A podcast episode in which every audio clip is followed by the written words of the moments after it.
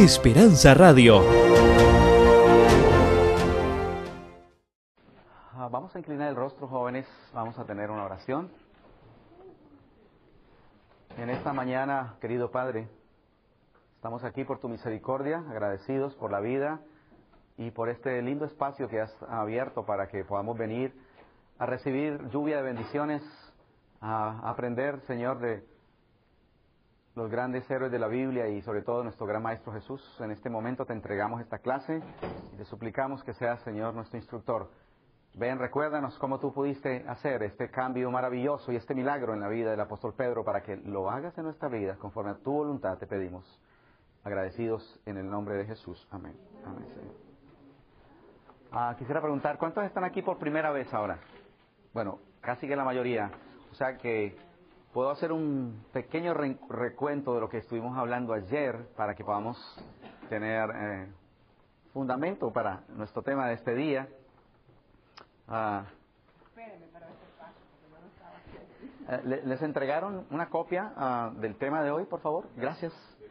Sí, gracias Sisto y gracias Antonio. Eh, o sea, tenemos copias de los temas de ayer, inclusive si alguien me colabora al final para que ustedes puedan también tener el bosquejo de, de los secretos de la vida de Cristo y los secretos de la vida del discípulo amado, ¿verdad? El, el discípulo Juan. ¿Por qué hemos escogido y por qué esta inquietud que el Señor ha puesto de, de- de estudiar las biografías de estos hombres del pasado? Ah, la palabra del Señor dice, vamos a hablar en, este- en esta clase ahora sobre Pedro, ¿está bien? Son dos hojitas, entiendo, y entonces luego vamos a estudiar la historia de María Magdalena. En la tarde vamos a tener los temas de Daniel y de Enoch, ¿está bien? Eh, si el tiempo no nos da para contestar todas las preguntas allí, pues ustedes sean pacientes. Eh, las citas están en los libros y eso se va a colocar también en el internet eh, con la página de Generación de Jóvenes para que usted pueda ah, y podamos redimir porque me dice que ahora tenemos pues unos 45 minutos, se nos ha reducido un poquito el tiempo. Yo quiero leer una cita para ustedes antes de continuar con nuestro tema de esta hora. Hechos de los Apóstoles, página 12. Cuando yo leí esta cita, hizo una gran huella en mi corazón. Eh, estamos pastoreando por la gracia del Señor desde 1988, pues, hacen las cuentas. Van pasando los días y estoy muy apenado, muy preocupado realmente qué es lo que está pasando con nuestra vida tan desemejante al Señor. Y he preguntado, ¿dónde es que hay un cortocircuito en el camino? ¿Qué es lo que está fallando? Porque Dios es fiel, Dios tiene toda la artillería del cielo y lo dio todo para nuestra salvación. Así que el mismo Pedro, del cual en esta mañana queremos estudiar, nos va a decir en su primera carta, quiero recomendarles la lectura de sus dos epístolas. Pedro dice que todas las cosas, queridos, que pertenecen a la vida y a la piedad, piedad es semejanza a Dios. Y el, el apóstol está diciendo que todo lo que pertenece a esa semejanza a Dios nos es dado por su divino poder para que seamos participantes de la naturaleza divina. Y entonces luego va a presentar los nueve peldaños del crecimiento de la vida cristiana. Esa fue una semana de oración que me, permitió el Señor. Recién comenzaba mi ministerio, todavía me acuerdo, ¿verdad? Como el Señor dice, añadid a la fe, y eso lo escribió Pedro, que necesitaba aprender mucho a confiar en Dios. Y vamos a ver cuáles eran las luchas de Pedro. La palabra del Señor dice, añadid a la fe virtud, a la virtud conocimiento, al conocimiento dominio propio, no demonio propio. Al dominio propio paciencia, a la paciencia piedad, a la piedad afecto fraternal y al afecto fraternal amor. ¿Saben? La cúspide de la vida cristiana. Realmente el santo y seña del cristiano que ama a Dios con todo el corazón, al prójimo y se ama a sí mismo. Así que la virtud reina del carácter es el amor desinteresado que fluye a través del Espíritu Santo con un encuentro con Jesús a la cruz del Calvario. Cuando yo leí esta cita que quiero compartir con ustedes, realmente me movió el piso. Porque hay un lenguaje en medio de nuestro campamento que dice que cuando venga la lluvia tardía y al final del tiempo, pues el Señor va a, a transformarnos definitivamente. Pero ¿saben? Jesús no va a cambiar el carácter cuando, cuando Él venga por segunda vez. Dios va a llevar al cielo una raza de jóvenes que aprendió a amarse y a reflejar su gloria su carácter y sus relaciones humanas y amorosas desde aquí. Si yo estoy entendiendo el Evangelio, porque no quiero promover salvación por obras, lo que quiero entender con ustedes en esta mañana al estudiar la historia del apóstol San Pedro es que es el mayor ejemplo bíblico, dice la sierva del Señor, del método educativo del Señor para transformar a una persona.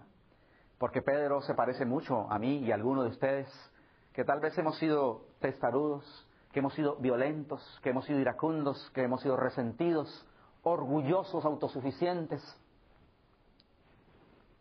Dice la mensajera del Señor en Hechos de los en Hogar Cristiano, página 12. Si queréis ser santos en el cielo, debéis ser santos primero en la tierra. Los rasgos del carácter que cultivéis en la vida no serán cambiados por la muerte ni por la resurrección. Esto es impresionante. ¿Qué es la muerte? Es, un acostarse. ¿Cómo se levanta usted? Básicamente, como se acostó. ¿Ya? Si usted se acuesta con resentimiento y con odio, por ejemplo, tuvo una, noche de ansiedad, el primer pensamiento que viene a su mente en, la mañana siguiente, el, el cassette vuelve y se prende. Y sigue andando la computadora. Lo primero que Nerón, que Calígula, que Poncio Pilato va a buscar cuando levante en la mañana la resurrección, ¿saben qué es? ¿Ustedes creen que van a ir a buscar la Biblia y el inario y la matutina? Van a ir a buscar todos los explosivos, todas las espadas, ¿verdad? Y todo el arsenal que tenían para, para hacerle la vida cuadritos a Jesús. Jóvenes, esta es la oportunidad que tenemos. El partido dura 90 minutos y cuando el árbitro da el pitazo final, nadie puede alterar el marcador. Yo estoy ya entrando a mi cuarta década, ya entré. Bueno, van pasando los días. Y me ha tocado vivir, en los últimos años tuve la oportunidad de vivir en una casa de hermanos y el Señor me, permitió anticipar lo que será para mí la edad dorada. Vivir en casa de unos abuelitos alrededor de los 80 años. Y, yo le digo, Señor, ¿será que yo quiero estar en esta condición ah, o quiero, como dice el salmista en una de las declaraciones más impresionantes de la Biblia, Salmo capítulo 17, versículo 15? A ver si estamos bien con esta linda declaración que acompaña el texto que estamos tratando ahora, Salmo 17:15. ¿A cuánto les gustaría levantarse en la mañana de la resurrección y cuando nos despertemos en, el día con este pensamiento del rey David? Me, apasiona profundamente. ¿Alguien tiene el Salmo 17:15 que quiere leer en voz alta? Antonio, por favor. En cuanto a mí, veré tu rostro en justicia estaré satisfecho cuando despierte a tu semejante. ¿Cómo les parece? Precioso, ¿verdad? ¿El rey David se equivocó, sí o no? Bueno, el rey David tuvo, fue sacado del pantano, ¿verdad? Adulteró, asesinó, eh, mintió. Hay alguien que ha venido en esta mañana con, con muchas luchas de carácter, pero quiere decirle al Señor, Señor, cuando tú me levantes, una vez yo me acueste porque te he entregado mi vida y me haces nuevo todos los días por tu gracia y tu poder, o una vez me hayas llevado a la sepultura, en cuanto a mí veré tu rostro y me despertaré a tu semejanza, alabado sea el Señor. Apocalipsis dice que el Señor tendrá un grupo en esta tierra, dice, verán su rostro y estará su nombre escrito en sus frentes. ¿Por qué estamos hablando acerca de este carácter? Ah, de verdad es lo más valioso lo único que podemos de este mundo llevar y es, no es nuestro carácter, es el carácter de Cristo viviendo en nosotros. No es lo que dice Juan 14. Vendré otra vez y os tomaré a quién? A mí mismo. Pregunta, ¿a quién es que va a recoger el Señor cuando Él venga? La reproducción de sus hijos, alabado sea el Señor. ¿No es eso lo que dice Pablo? Tengo dolores de parto hasta que Cristo sea formado en vosotros. ¿No esa era la oración de Pablo para que crezcamos a la estatura y a la plenitud de hombres y mujeres en Cristo Jesús? Estaba en una playa en Cabo Rojo y bueno, no sabía seguir realmente porque es, difícil ir uno a las playas hoy para no ensuciar su mente. ¿Y saben cuál es el secreto para limpiar la mente después de eso? Dice el pastor Richard O'Phil. Quiero recomendarles un librito, mejor dicho, un librote. No sé si lo, lo tengo aquí mismo, sino allí en mi cuarto. Jóvenes, los jóvenes victoriosos, los jóvenes con una mente cultivada, que quieren realmente alimentarse de las hojas que son para la sanidad de las naciones, tienen que tener cultura de la palabra del Señor, del Espíritu Profecía y de libros realmente inspirados por el Señor. Hay un libro tremendo, se llama El Cristiano Victorioso. Y el pastor Ofil presenta la siguiente eh, ilustración para un joven al cual el diablo le ha ensuciado su mente. Yo estaba allá en Cabo Rojo y tuve que hacer algo parecido, porque de verdad llegan mujeres casi desnudas realmente a la playa y los hombres también, realmente ahí no nos salvamos nadie. Y ahí al lado donde estábamos ahí con mi esposa, mis nenas, que estábamos en un lugarcito allí en la playa, un, muchacho ah, con unas marcas tremendas, ¿verdad? Esos tatuajes que ahora se, se están acostumbrando. Qué pena como el diablo está realmente volviendo estampa de demonios de, e indelebles, ¿cierto?, en, el cuerpo mismo de las personas. La palabra del Señor prohíbe que nos tatuemos. Y como las mujeres, ¿verdad?, en la cintura y, en el ombligo, y bueno. Y ella decía, una muchacha decía, cuando yo miro el tatuaje de mi amigo, se me vienen las lágrimas de ver esa obra de arte, decía ella, decía otra compañera. Ustedes saben lo que está significando porque pues mientras yo lo veo como algo demoníaco, como algo realmente ridículo, la sintonía y la mente del mundo es que lo, lo más maravilloso que puede haber, una obra de arte. ¿Qué tatuaje quieres tú, querido, en, tu vida? Permite que solamente, ¿verdad?, la gracia, la dulzura, el amor del Señor pueda ser reflejado en tu vida. Esta es la razón y justificación de estos temas que quedan como inquietud para que tú sigas buscando el secreto del carácter de José Estoy llegando a casa para estudiar a este hombre. Quiero estudiar el secreto del más grande ejemplo de arrepentimiento que presenta la Biblia. Dice que es el rey David.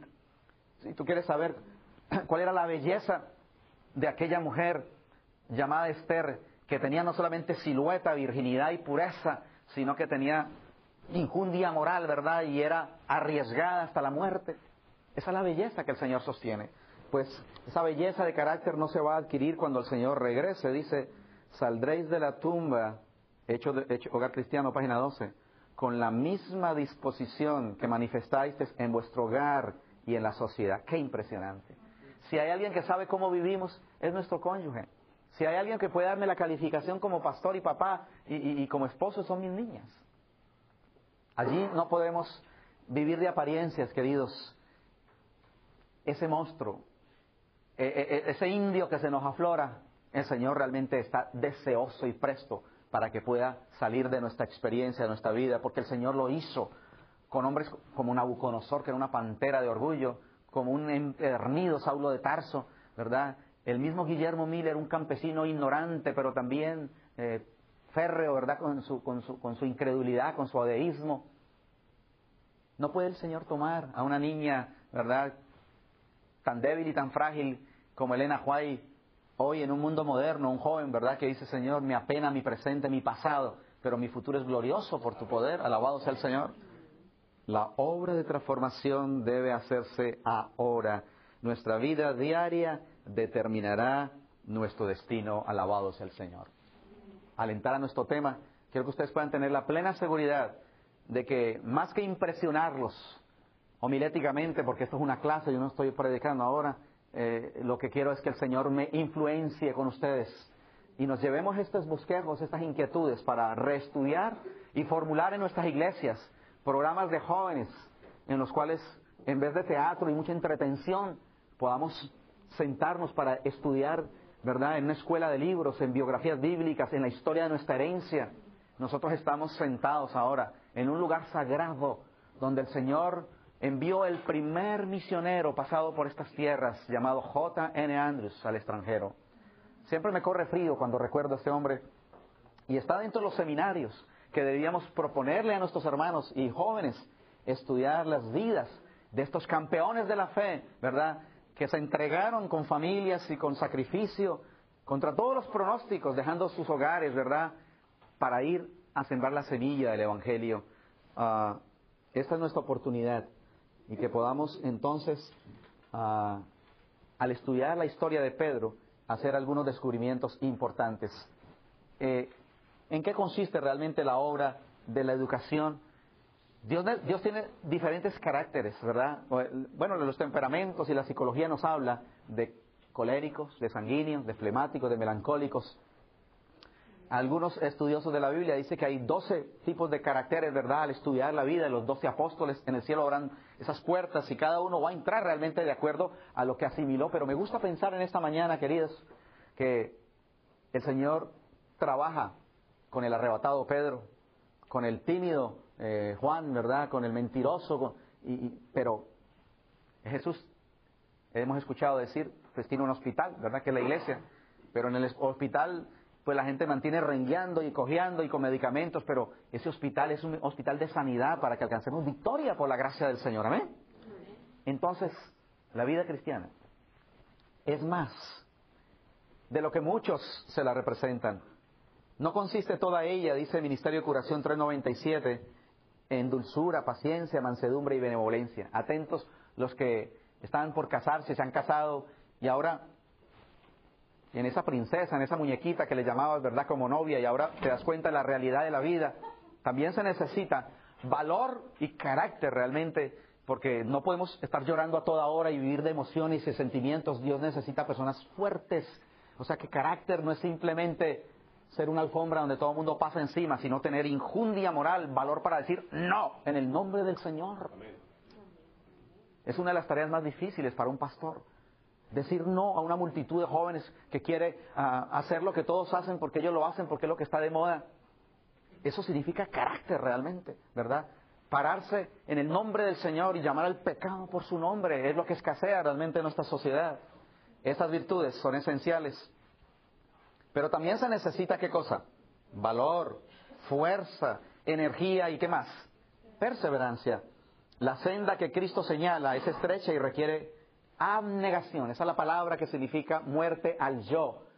Abnegación es sin, sin el yo, ¿verdad? Para internarse en ella e ir al encuentro de dificultades y desalientos se requieren hombres y no seres débiles. ¿No fue eso lo que le dijo un profeta por allá en el pasado a alguien? Sé hombre. El Señor necesita hombres con pantalones cristianos y mujeres con falda bien puesta, ¿verdad? que hagan respetar realmente la gloria y el nombre del Señor. ¿Por qué es importante hablar de la historia de Pedro? Dice que ninguno de los discípulos ilustra mejor que la historia de Pedro el método educativo de Cristo. Hay alguien que es maestro, hay alguien que es papá, hay alguien que le toca atender personas que son bien difíciles, testarudos, que le, hacen la vida imposible. ¿Saben? Los ángeles del Señor están cerca de las personas que tienen las más duras luchas de carácter, gloria sea el Señor. ¿Tienes un hijo, un patita de Judas? ¿Tienes alguien que realmente te provoca eh, eh, eh, en extremo, allí en el trabajo, en la escuela? ¿Cómo lo puedes mirar? ¿Saben cuál es el secreto para mirarlo? Segunda de Corintios, capítulo 5, versículos 14 y 15. Y esto fue lo que Jesús usó con el apóstol San Pedro. Y esto es lo que me tiene apasionado, queridos, porque cuando yo miro mi pasado, aunque yo no nací realmente, pues, para decir que viví una vida escandalosa, yo, por la gracia del Señor, eh, pues, conocí a Jesús cuando era niño, pero aún me, da pena realmente de las picardías que yo hacía cuando era niño. Les puedo contar, por ejemplo, que cuando yo era niño de, de, 10 años, por ejemplo, una de mis mayores ah, diversiones era tomar una onda o una cauchera y apuntarla a quienes? a los inofensivos y hermosos pájaros. Y entonces, cuando no lograba alcanzarlos lejos, pues se los apuntaba a, la cabeza de los pollos de mi tía, ¿cierto? En la finca. Y entonces afinaba la cauchera a los patitos que subían, ¿cierto? Una cuesta y los tomaba y los tiraba por una falda abajo. Y las gallinas cacaraqueaban y mi tía me, me, perseguía. Así que quien está hablando no, no es un santito venido de otro planeta, sino alguien que necesita, ¿verdad? Que el Señor limpie ese pasado y que en algunas otras cosas, ¿verdad? Que el Señor conoce en el fuero íntimo de nuestra alma, Dios desea realmente que podamos alcanzar victoria. ¿Y cómo ver a esas personas difíciles como el Señor me ha visto a mí? Dice la palabra del Señor, segunda de Corintios 5, 14, porque el amor de Cristo nos constriñe. Saben, jóvenes, si hay algo que se quedara en estos seminarios que estoy compartiendo, y les animo para que alguno se quiera quedar para el resto, es que el verdadero motivo o móvil, la verdadera fuente y razón el verdadero secreto de transformación que alcanzó a Pedro, a Juan, a María Magdalena y a los grandes y pequeños de la palabra del Señor fue realmente ese amor puro, ágape, un amor desinteresado, ¿verdad? El amor de Cristo constriñó el apóstol San Pablo. La palabra constreñir es sinónimo de apasionar. Lo que nos controla y nos frena para pecar en la tentación es realmente yo no le puedo defraudar al amor del Señor. Si yo amo realmente a mi esposa, yo le soy fiel. Y ella no tiene que andar con un policía conmigo, ¿verdad? El amor de Cristo, dice, no hace nada indebido. No busca lo suyo, ¿verdad? Pensando esto, que si uno murió por todos, luego todos murieron. ¿Y cómo ver a las personas difíciles? Versículo número 16. De manera que nosotros de aquí en adelante, ¿de aquí de dónde? De haber tenido un encuentro con Jesús en la cruz del Calvario, el, donde ese amor de Cristo nos constriñó, de aquí en adelante a nadie vemos según la carne. ¿Cómo? Para no ver a nadie según la carne, para no ver en la lujuria, en el resentimiento y en el desquite ese hermano difícil, necesitamos ir a, la cruz de, Jesús. Y entonces dice, de aquí en adelante a nadie vemos según la carne, alabado sea el Señor. Jesús vio a Pedro como una nueva criatura. Cuando sirvió la Santa Cena y salieron, se preparaban para el, momento del arresto del Señor, luego del momento del Getsemaní. Ah, y Jesús dijo algo interesante, tremendo. Juan capítulo 15, Jesús dijo, vosotros estáis limpios por la palabra que os he hablado. Y alguien dice, ¿y Pedro estaba limpio amolando el machete para cortarle la, oreja a Malco? La poca vergüenza del Pedro, ¿verdad? Un guerrillero que andaba dentro de los doce hasta después de la Santa Cena. Y Jesús está diciendo, ustedes están limpios por la palabra que les he hablado. Porque es que el Señor llama las cosas que no son como si fuesen alabados el Señor. El Jesús que dijo, tú eres Simón, pero serás llamado Cefas, que quiere decir Pedro. Es el Jesús que ha venido en esta mañana con alguien como yo. Yo era un estudiante de electricidad, muchacho de 15, 16 años. El Señor me permitió vivir en casa de un pastor. Y él me encontraba a altas horas de la noche haciendo planos y gastándome para un título de una secundaria. Y al ver yo su ministerio, su entrega, su amor, su dedicación y, su pasión por la juventud y por la obra. Un día me encontró como a medianoche. Si tú le dedicaras toda esa energía al amor de Cristo, y Jesús empezó a trastornar y a conmover mi alma, jóvenes, el amor de Cristo me constriñó, alabado sea el Señor. Y uh, Jesús lo hizo en el apóstol San Pedro. Mi padre quería que yo fuera un ingeniero eléctrico. Y tal vez escucho decir a Jesús, tú eres Germán, hijo de Sergio Parra, pero serás llamado un ministro del Evangelio por gracia de Cristo. Tú eres María, hija de una lavandera venida, cierto, de tus tierras, pero serás una, princesa de Dios para reflejar su carácter. Gloria sea el Señor. ¿Quieres darle la oportunidad al Señor de soñar como Él lo hizo en ese método educativo del apóstol San Pedro? ¿Cómo lo hizo el Señor? ¿Quién era el apóstol San Pedro? Tú eres Simón, hijo de Jonás, Juan capítulo 1, versículo 42. Tú serás, qué lindo saber, ¿verdad? Que en el Señor hay un futuro glorioso. Serás llamado Cefas, que quiere decir Pedro. Pero Pedro era cerrero, ¿verdad? Era indomable, era difícil. ¿En qué consiste la gran obra de la vida? La educación, página 13, quiero recomendarles ese tremendo libro para la edificación del carácter. En primer lugar, la palabra del Señor. Quiero recomendarles el deseado de todas las gentes. Quiero recomendarles el ministerio de curación, tremendo mensaje de cómo envolvernos y entrenarnos en el servicio para Dios. Y este tremendo libro, La educación, ¿en qué consiste la vida? La obra de la redención. Debe restaurar en el hombre, ¿qué cosa? La imagen de su hacedor. Hacerlo volver a la perfección con que había sido creado. Promover el desarrollo del cuerpo, la mente y el alma a fin de que se lleve a cabo el propósito divino de su creación. Este es el objeto de la educación, el gran objeto de la vida. ¿Cuál es el gran objeto de la vida?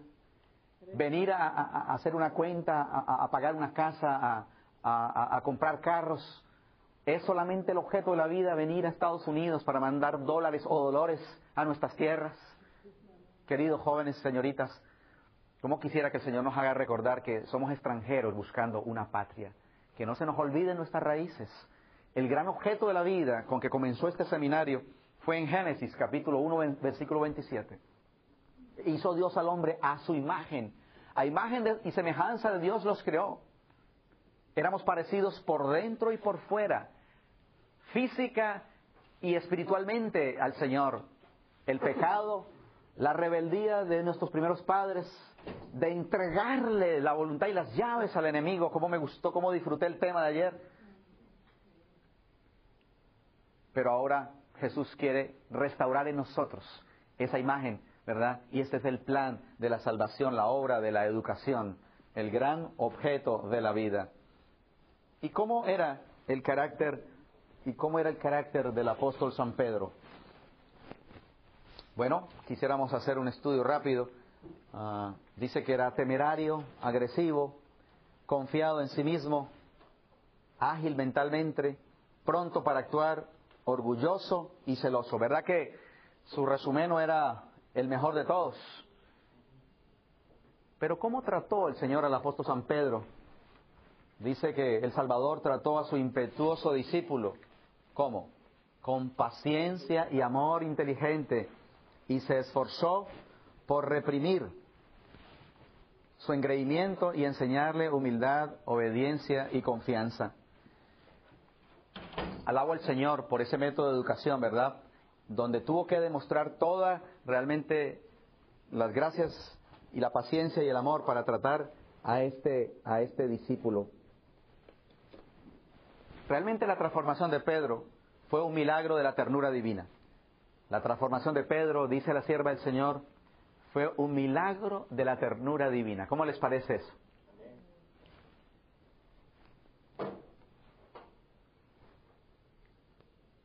El milagro del amor.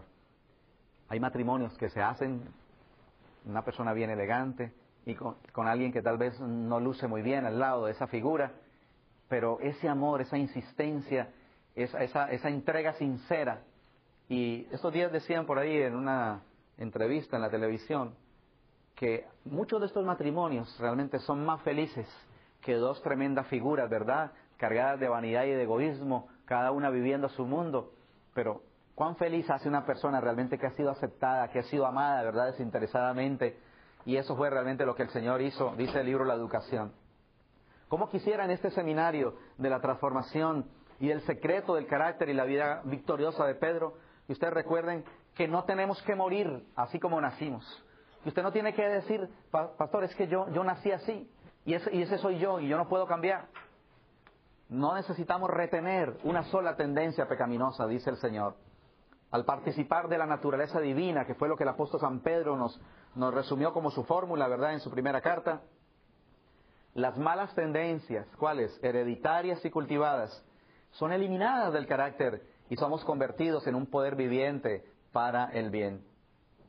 ¿Cómo está nuestro temperamento? ¿Cómo están nuestros hábitos? ¿Hay algún vicio? ¿Hay alguna mala práctica? Recuerden que Dios nos cambia si cooperamos y le permitimos. Dios toma a los hombres como son, con todas sus faltas y debilidades, y los adiestra para su servicio. ¿Cómo? Si están dispuestos a ser disciplinados e instruidos por Él. Durante estos días en este aposento el Señor nos está hablando de sal del mundo.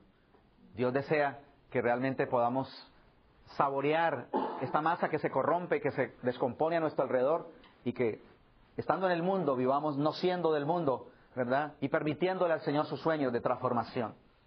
He aquí el resumen del apóstol San Pedro. En el libro de San Lucas, capítulo 22, 31 al 33, dice, Simón, Simón, he aquí Satanás, ¿qué cosa?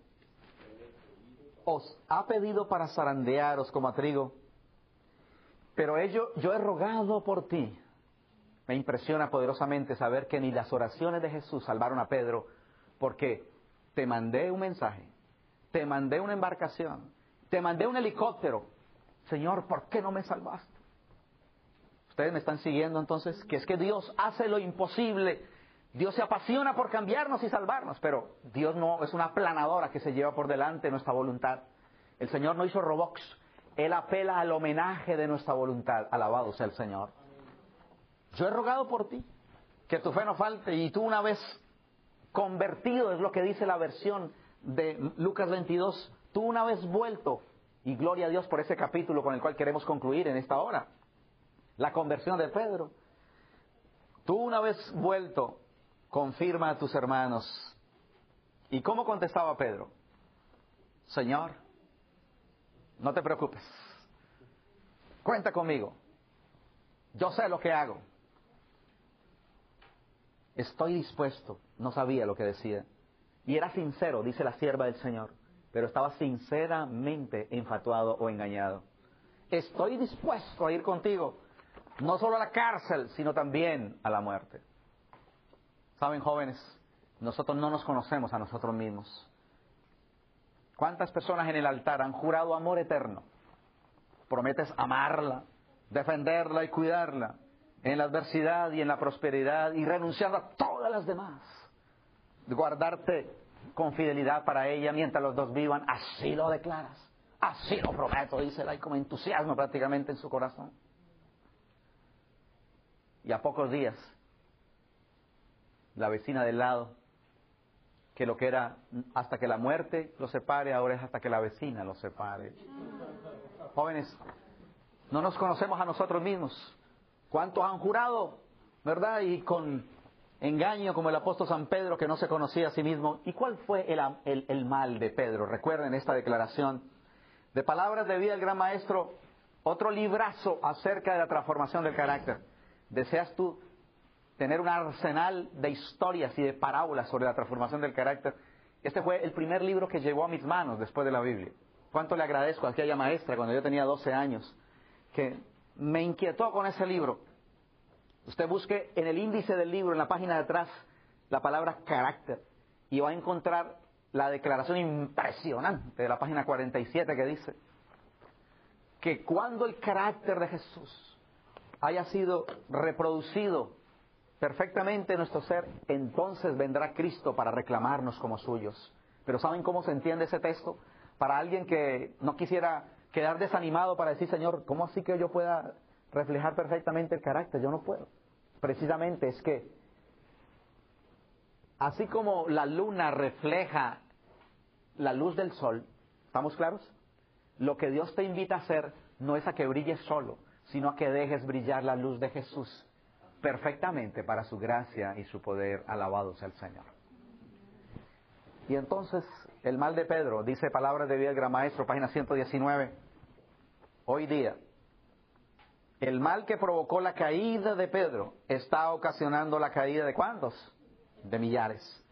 No hay nada que ofenda tanto a Dios. Escuchen cuál es el pecado más detestable para el cielo. O que esté tan peligroso para el alma humana como el orgullo y la suficiencia propia. De todos los pecados, es el más desesperado el más incurable. Pedro cayó porque no se conocía, ¿verdad? Se creía fuerte. Si Pedro hubiera caminado humildemente con Dios y hubiera ocultado ese yo tan grandote, ¿verdad?, que tenemos ahí en Jesús. Si hubiera buscado fervientemente la ayuda divina, si hubiera sido menos confiado en sí mismo, si hubiera recibido la instrucción del Señor y la hubiera puesto en práctica, ¿qué cosas habría hecho Pedro? ¿Te acuerdas cuando Jesús le dijo, velad y orad para que no entréis en tentación, Lucas capítulo 22. Pues hubiera orado, ¿verdad? Hubiera recibido la instrucción del Señor y las hubiera puesto en práctica. Habría velado en oración y habría obrado su propia salvación con temor y temblor. Busquen la explicación de esa frase impresionante como es en el libro Palabras de Vida del Gran Maestro. ¿Saben? Filipenses 2, 12 y 13 dice cuál es el secreto de la vida cristiana. Yo tengo muchos secretos, para mí son todos en la Biblia, pero en las palabras de Pablo es, ocupaos de vuestra salvación con temor y temblor, número uno. Cuando yo hago mi parte, ¿cuál? No ocuparme del vecino, ni del pastor, ni de criticar, no. Yo me, siento con el Señor como alumno y quiero ocupar y buscar mi salvación. Con reverencia, con temor y temblor, la sierva del Señor va a decir, hay una larga lista de cosas que están desplazando eso del ocuparme. Y mejor, ¿qué es ocuparme de mi salvación con temor y temblor? Entonces lo siguiente va a ser el resultado. ¿Qué es? Entonces yo voy a hacer en ti el querer como el hacer por, tu buena, por su buena voluntad. Gloria sea el Señor. Si se hubiera ocupado, ¿verdad? Si se hubiera examinado íntimamente a sí mismo, el Señor lo había, le habría dado ayuda divina y no hubiera habido necesidad de que el Señor, o mejor dicho, su vida los zarandeara. Así que Pedro no se conocía a sí mismo. ¿Qué dice Jeremías capítulo 17, versículo 9? Una dulce garganta que quiera leer. ¿Qué dice la palabra del Señor? Jeremías 17, 9. Ahí en pantalla.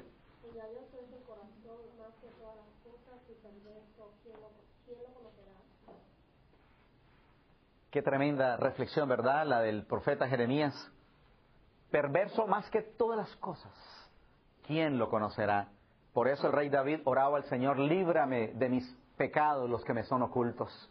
Los errores, ¿quién los entenderá? Líbrame, decía él, ¿verdad?, de los que me son ocultos. Así que Pedro tentó al diablo, ¿verdad? Y el diablo lo, lo acabó de tentar. Señor, decía él, estoy dispuesto a ir contigo no solo a la cárcel, sino también a la muerte. ¿Y cuál fue el mal de Pedro?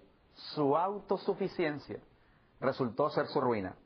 Tentó a Satanás para que lo tentara y cayó bajo las artimañas del astuto enemigo, dice comentario bíblico, tomo 6, página 1098.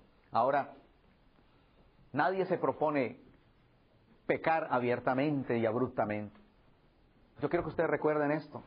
Nadie resultó siendo el más grande fumador de vicio, Nadie resultó vivir una vida disipada en la homosexualidad, en la prostitución. Nadie quiso ser el más grande traficante o ladrón. Los que tumbaron las torres de, Nueva York no, no, no tenían ese pensamiento maquiavélico cuando todo comenzó. Pero me imagino que les gustaba darle patadas al perro y hacer otras cosas, ¿verdad? Que no alcanzaron victoria sobre eso. Y se anestesiaron tanto que llegaron, ¿verdad? Al pecado imperdonable de no escuchar la voz de Dios. La caída de Pedro no fue instantánea, sino gradual. La confianza propia lo indujo a creer que estaba salvado y dio paso tras paso en el camino descendente hasta que pudo negar a su maestro. Por eso nunca podemos, jóvenes, con seguridad poner la confianza en el yo, ni tampoco estando como nos hallamos fuera del cielo, hemos de sentir que nos encontramos seguros contra la tentación. Yo quiero decir con preocupación en la siguiente, voy a leer la cita. Quiero decir con preocupación que he escuchado en muchas reflexiones, y no lo digo como condenación, pero sí con una, una sí dice Jehová ahora que ustedes van a escuchar. Preguntando en las iglesias cuántos creen que son salvos. Bueno, y, hay gente que, y el pastor dice, ustedes por qué tienen miedo, usted, somos salvos, y, y la gente, bueno, soy salvo. Pero la sierva del Señor dice, que como el diablo realmente fue expulsado del cielo, fue expulsado en la cruz, pero todavía necesita ser vencido definitivamente en esta vida, que nadie que piense realmente estar anclado en la roca diga con suficiencia, ¿verdad? Ya lo alcancé, ya llegué. Porque el que piense estar firme, mire que no caiga, dice, nunca debe enseñarse a los que aceptan el Salvador, aunque sean sinceros, palabra del día, maestro 119 en su conversión a decir o sentir que están salvados. ¿Me están siguiendo? O sea, no estoy eh, eh, eh, resistiendo, pero sí estoy con preocupación. O sea que lo que significa es que usted y yo necesitamos con humildad cada día, cada hora, cada minuto y cada segundo decir, Señor, soy tuyo. Y ahora disfruto en ti, en este momento, esa salvación, gloria sea el Señor. Debe enseñarse a todos a acariciar la esperanza y la fe pero aun cuando nos entregamos a Cristo y sabemos que Él nos acepta, no estamos fuera del alcance de la tentación. Hermanos queridos, la suficiencia propia y la presunción. ¿Sí? Pedro era orgulloso, era impetuoso. Una demostración de ese orgullo dice Mateo 14, 28 y 29, cuando vio a Jesús caminando sobre el mar. ¿Se acuerdan? Oh Señor, si eres tú, manda que yo vaya. Y saben, era el milagro de Cristo en su vida el que le permitía caminar. Dios hizo ese milagro, ¿verdad? Por la fe que Pedro tenía en el momento. Pero, ¿saben? No basta con ser un elemento milagroso en un minuto para descuidar en un segundo porque enseguida empezó a tomar agua, ¿verdad? glu, glu, se estaba hundiendo el apóstol San Pedro porque dejó de mirar a Jesús, ¿verdad? Y ahora entonces era el chacho de la película y quería hacer realmente una exhibición. Solamente hay un paso entre tener un gran talento y en estar realmente arruinado y en el piso. He escuchado testimonio de, de personas que cantaban preciosísimo y que ahora se volvieron tan exigentes, ¿verdad? Y tan arrogantes para poder aceptar una invitación que sencillamente perdieron hasta la garganta. Hay alguien en esta hora que está luchando porque es brillante y porque todo como que te sale tan fácil, pero te gusta que, que todos te hagan la venia. No hay nada para echar a perder tanto a un pastor como decir, pastor tremendo, no hay nadie como usted. Hermanos queridos, dice la sierva del Señor que eso hay que resistirlo como la lepra realmente. Porque el diablo quiere arruinarlo a usted diciendo que no sirve para nada, o por el otro lado diciéndole que usted sirve para todo lo que, no hay nadie como usted, que usted es la superestrella. Y tenemos que contestar de toda palabra que sale de la boca del Señor. Cuando Cristo, la víspera de ser traicionado, amonestó de antemano a sus discípulos, todos seréis escandalizados en mí esta noche, Pedro dijo confiadamente, aunque todos sean escandalizados, yo no. Pedro no conocía el peligro que corría. Y lo descarrió qué cosa? La confianza propia.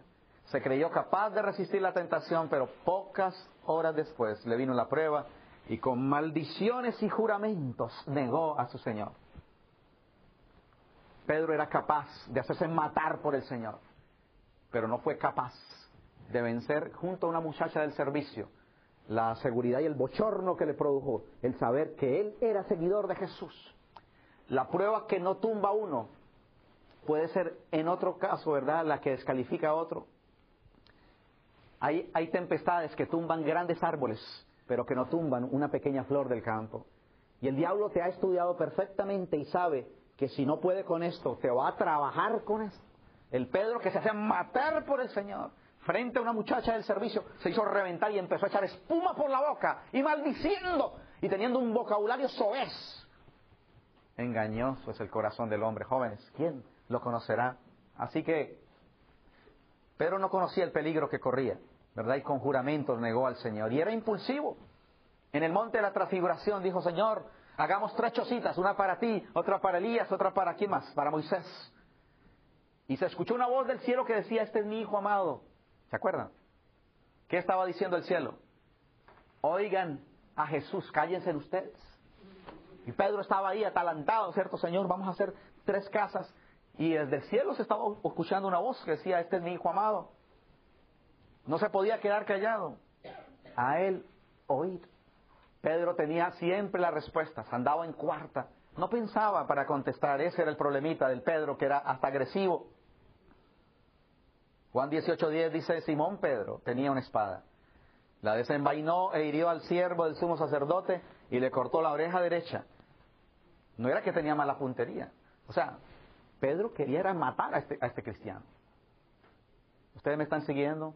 Hay alguien que ha venido aquí con un carácter terrible y que también tiene violencia también en su corazón y violencia doméstica para tratar a su familia.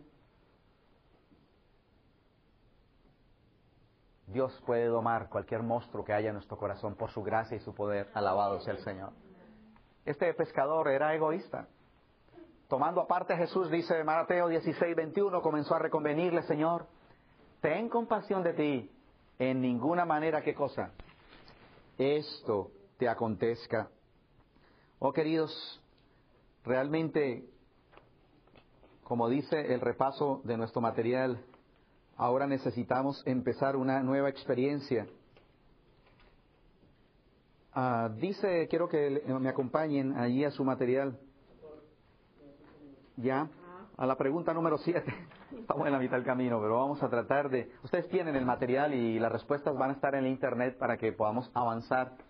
Pero el último pensamiento que quiero que ustedes recuerden dice, sí, los jóvenes, si me están siguiendo, hay dos párrafos en la pregunta número 8.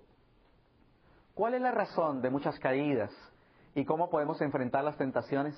Quiero leer el segundo párrafo. Sí, los jóvenes pudiesen tan solo despertarse y sentir profundamente su necesidad de fuerza divina para resistir las tentaciones de Satanás puedan llenar ahí, obtendrían preciosas victorias y una experiencia valiosa en la guerra cristiana. Cuán pocos de los jóvenes piensan en la exhortación del inspirado apóstol Pedro, sed templados y velad, porque vuestro adversario el diablo, como león rugiente, anda alrededor buscando a quien devorar. Quiero avanzar, porque Pedro dice, era egoísta y quería desviarle y cambiarle la agenda al Señor. No tienes que ir a Jerusalén para morir, dice Mateo 16. Su problema era el yo. Jesús le dijo, es que no pones la mira en las cosas de Dios, sino en las de los hombres. San Mateo capítulo 16, versículo 23. Era interesado. Lo hemos dejado todo. ¿Qué habían dejado? Una red de rotas y unos, unos barcos malolientes. Por seguirte, ¿qué pues tendremos? Pedro era temeroso de confesar a Cristo, ¿verdad? ¿No eres tú también de los discípulos? No lo soy, dijo muy confiado. Y estaban en pie los siervos y los alguaciles que habían encendido un fuego, porque hacía frío y se calentaban, y también con ellos estaba Pedro en pie calentándose. Es peligroso calentarse junto a las malas amistades. Tenemos que retirarnos de la candela, jóvenes, si queremos estar en pie por la gracia del Señor. Y cuando el gallo cantó, ahora tengo que resumir para estos minutos, Pedro, lamentablemente, quien había dicho, que no lo iba a hacer, había llegado ahora un momento muy especial y quiero que recuerden de verdad la conversión de Pedro. Cuando el gallo cantaba, Jesús miró con una ternura a Pedro, que dice la sierva del Señor, atravesó como una flecha el corazón de Pedro. No fue una mirada de, desprecio, ni, ni, ni, ni, por qué lo hiciste, ni de rechazo, sino una, sino una mirada de amor. Me gusta pensar y el Señor vuelve a traer la idea, ¿verdad? Jesús amó al joven rico de una sola mirada y el Señor coloca sus ojos sobre nosotros y eso es una mirada pura de ternura. Cuando estés tentado a hacer lo malo, cuando te hayas equivocado, miras el cielo y recuerda que hay un amigo que te acepta, ¿verdad? Y que aunque el justo cae siete veces, con todo Jehová le recogerá. Y esa mirada de Jesús, ¿verdad? Eso fue lo que el Señor hizo. Hermanos queridos, queridos jóvenes, señoritas, es justo amar la belleza. Qué linda cita. Educación, página 249. Pero Dios desea que primero amemos y busquemos la belleza superior, que es imperecedera. Las, las producciones descollantes del ingenio humano no poseen belleza alguna que puedan compararse a la hermosura de qué? Del carácter, que a su vista es de gran precio. Así que, con juramentos, ¿verdad? y con mentiras. Ese Pedro que salió corriendo, al ver el rostro del Señor, dice la sierva del Señor en Deseado toda la gente 698, en aquel amable semblante leyó profunda compasión y pesar, donde no había ira en el corazón de Jesús y en su rostro. Al ver ese rostro pálido y doliente, esos labios temblorosos, esa mirada de compasión y perdón, su corazón fue atravesado como por una flecha salió corriendo, dice la inspiración. Por fin, dice el texto, eh, se encontró en Getsemaní. Pedro volvió al mismo lugar donde el día anterior había estado roncando a pierna suelta. Y su espíritu evocó vívidamente la escena ocurrida algunas horas antes. El rostro dolorido de su Señor, manchado con sudor de sangre y convulsionado por la angustia, surgió delante de él Recordó con amargo remordimiento que Jesús había llorado y agonizado en oración solo. Recordó su encargo solemne, de de orar para que no entréis en tentación. Volvió a presenciar la escena de la salida del tribunal. Torturaba su sangrante corazón el saber que había añadido él la carga más pesada a la humillación y el dolor del Salvador. En el mismo lugar donde Jesús había derramado su alma agonizante ante su Padre, cayó Pedro sobre su rostro y deseó morir. Y allí ocurrió lo que Jesús dijo, he rogado por ti para que tu fe no falte. Y una vez vuelto, o sea, convertido, allí ocurrió la conversión. Hay alguien que está luchando con una gran prueba de carácter. A menos que caigamos para ser quebrantados y entregarle todos nuestros derechos y decir, Señor, te he hecho sufrir, estoy cansado de huir y de correr, porque si estás en Cristo realmente nueva criatura. Y entonces ahora el Pedro convertido era modesto. Jesús le preguntó tres veces, ¿me agapas tú la palabra más profunda del griego para hablar de amor? Y el Pedro antes había dicho, sí Señor, tú sabes que yo soy el que más te amo. Pero ahora, ¿cómo contesta? Usando la palabra más sensible, más afectiva o más humilde. Dice, Señor, tú sabes todas las cosas. Tú sabes que te fileo, o sea, que te estimo. Pedro ahora no, no se atreve para decir, te amo con la palabra de Cristo. ¿Cuál es la palabra del amor de Cristo? El ágape, el amor desinteresado. Ahora Pedro humildemente contesta, Señor, mejor tú sabes todo.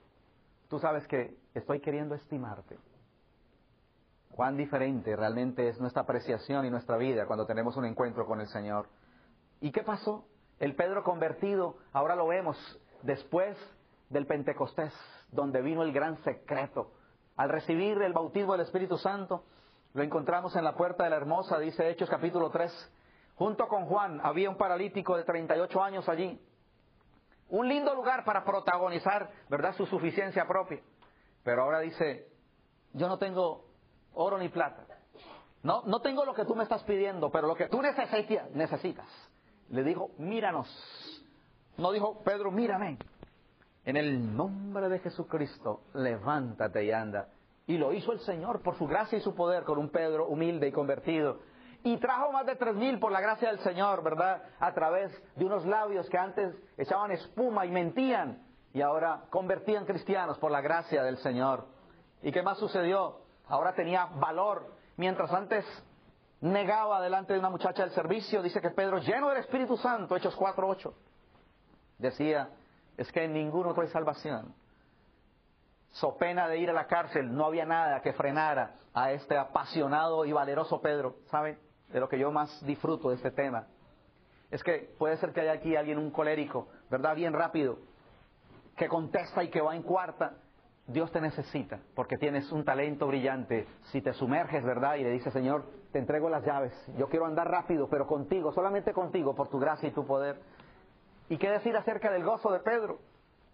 Salieron de la presencia del concilio, dice Hechos 5:41, gozosos de haber sido tenidos por dignos de padecer afrenta por la causa de Jesús. Oh queridos, ahora vemos la humildad de Pedro.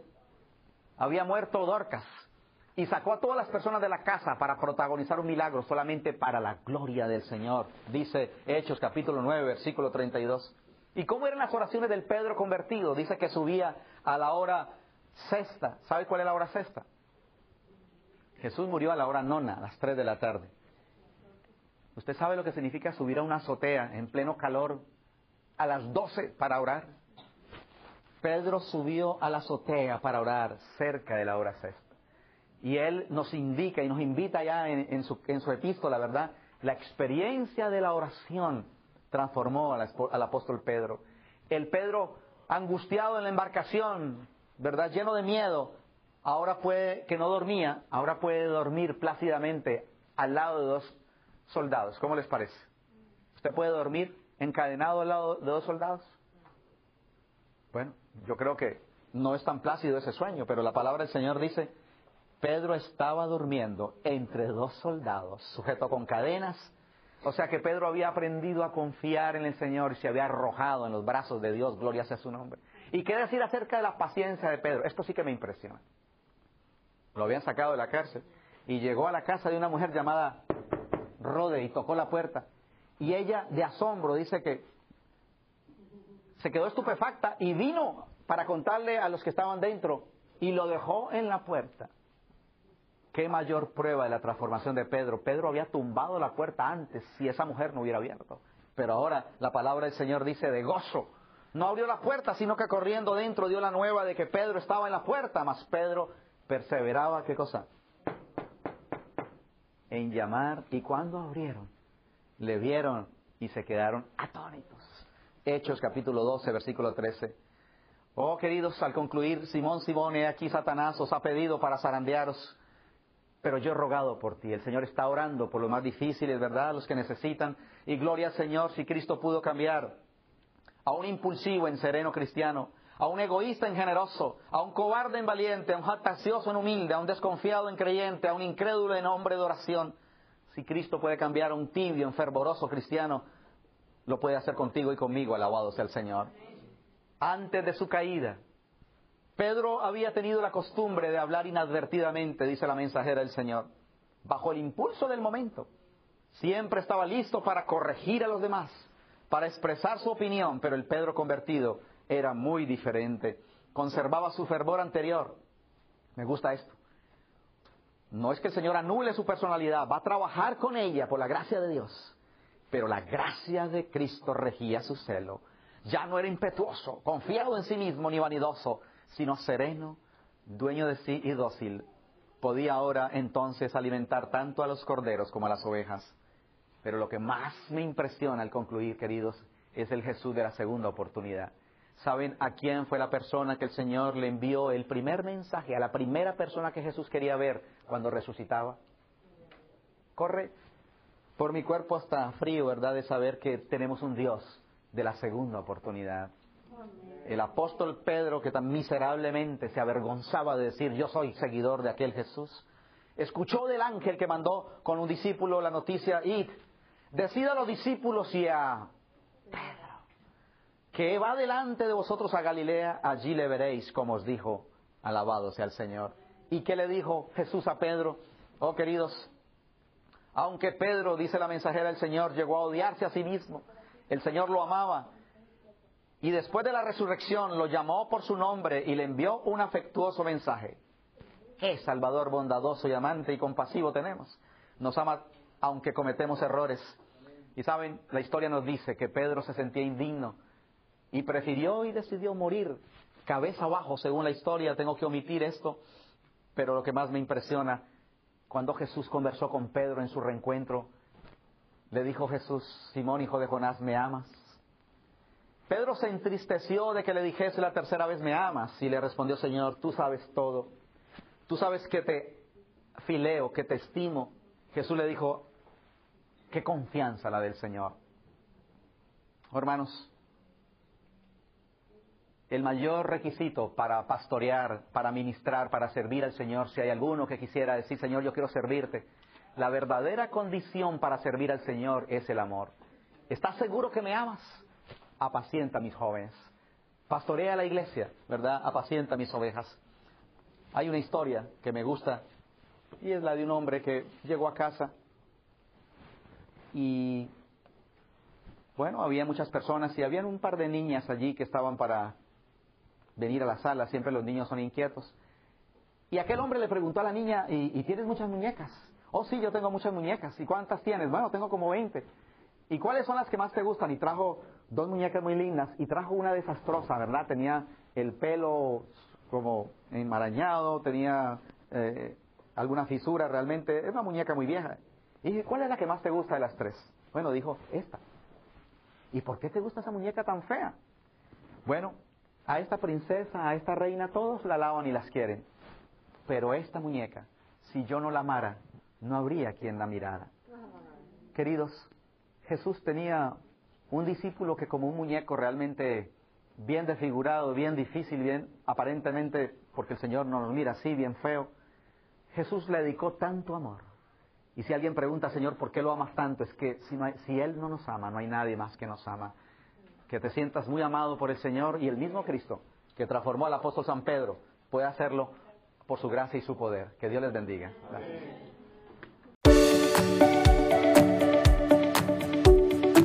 Esperanza Radio. Disfrute de buena programación para toda la familia, 24 horas al día, 7 días a la semana.